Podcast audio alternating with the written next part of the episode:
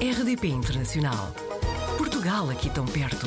RDP Internacional. Apanhámos o João Costa Ferreira na rede, é natural de Leiria e foi para Paris em 2005. Tinha 19 anos de idade. É pianista-concertista, investigador e diretor da Casa de Portugal André de Gouveia, em Paris. João, antes de mais, bem-vindo à RDP Internacional. Muito obrigado. Em 2005, se percebi bem, estava no primeiro ano da licenciatura, correto? Hum, em 2005, quando cheguei a Paris, fui estudar na École Normale de Musique de Paris, hum, que não é propriamente uma universidade, portanto, a designação dos diplomas não é licenciatura, mestrado e doutoramento, hum, mas tem outras designações, são diplomas eh, virados para a performance artística, para a performance do piano, no meu caso, e tem outros termos, por exemplo, o diploma, traduzindo para português, o diploma de ensino, o diploma de execução, o diploma superior de ensino e o, diploma superior de execução. A universidade, a licenciatura na- no que toca à universidade, a parte da investigação, eh, começou eh, em 2010, portanto, cinco anos depois de eu ter chegado a Paris. Um, e, portanto, comecei a fiz uma licenciatura de musicologia uh, na, na Universidade, Paris-Sorbonne. Uh, depois fiz o mestrado uh, e depois fiz o doutoramento que terminei em março uh, do ano passado. Mas posso perguntar-lhe então porquê escolher Paris para, para continuar os seus estudos? A história é um bocado longa. Eu estudei piano no Orfeão de Leiria, no Conservatório de Artes do Orfeão de Leiria, com um professor que tinha outros alunos que já estavam uh, em Paris. Eles tinham decidido ir para Paris por razões diversas.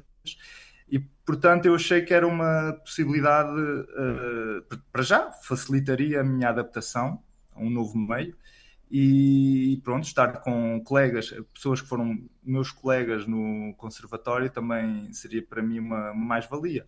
E o meu professor, o nosso professor, uh, motivou-nos muito e incitou-nos a, a partir para Paris para fazer os nossos estudos, para prosseguir os nossos estudos de piano, porque ele achava que era bastante importante para o desenvolvimento uh, artístico de cada um de nós. Uh, portanto, houve estes dois fatores. Por um lado, a motivação do, do professor e, por outro, o facto de, em Paris, já estarem alguns amigos, an- colegas meus do conservatório que, que me poderia ajudar na, na adaptação à nova vida.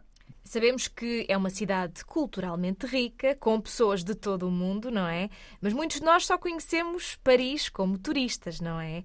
Ah, com tantos anos, João, conte-nos como é viver na capital francesa. Uh, é complicado responder a essa questão, porque de facto a ideia que os turistas têm de Paris é uma ideia completamente diferente das uh, que as pessoas cá moram, não é?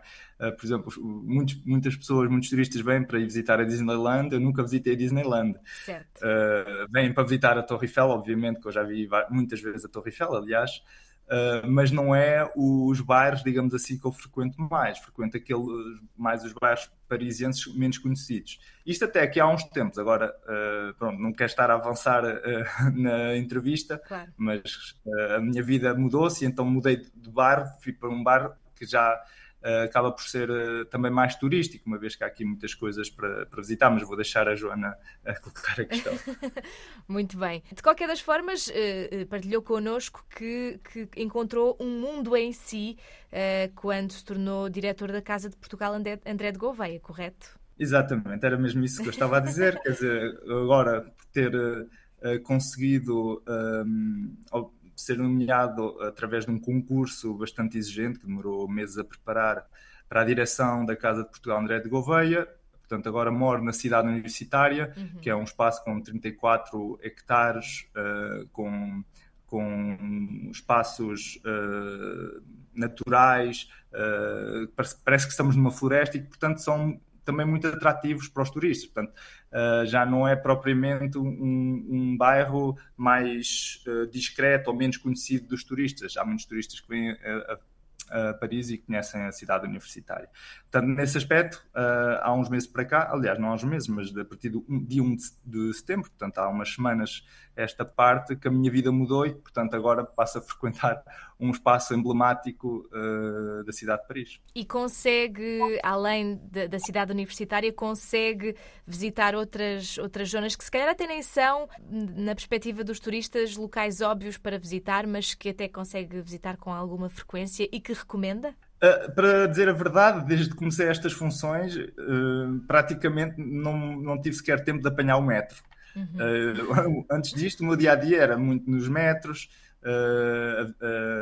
visitar a cidade, em vários locais, mas desde que assumi estas novas funções, acho que só apanhei o metro uma vez.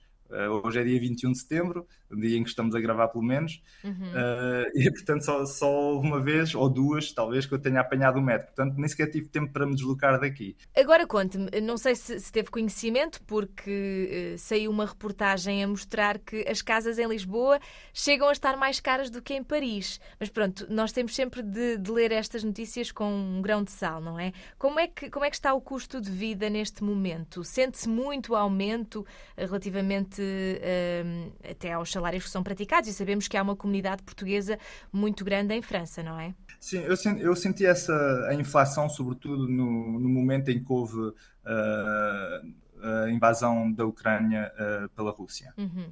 Nesse momento houve mesmo uma, quase uma explosão nos supermercados, era aumentos de 30% às vezes. Mas depois começou logo a baixar, uh, logo a seguir.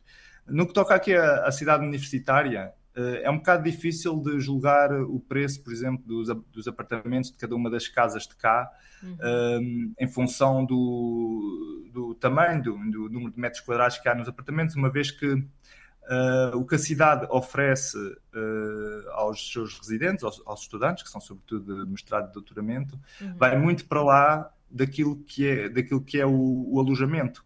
Uh, tem os serviços, tem dois campos de futebol, tem cinco campos de ténis, tem campos de voleibol, tem piscina, uh, tem nós que nove bibliotecas, uh, tem restaurantes, tem. Portanto, é uma cidade em si.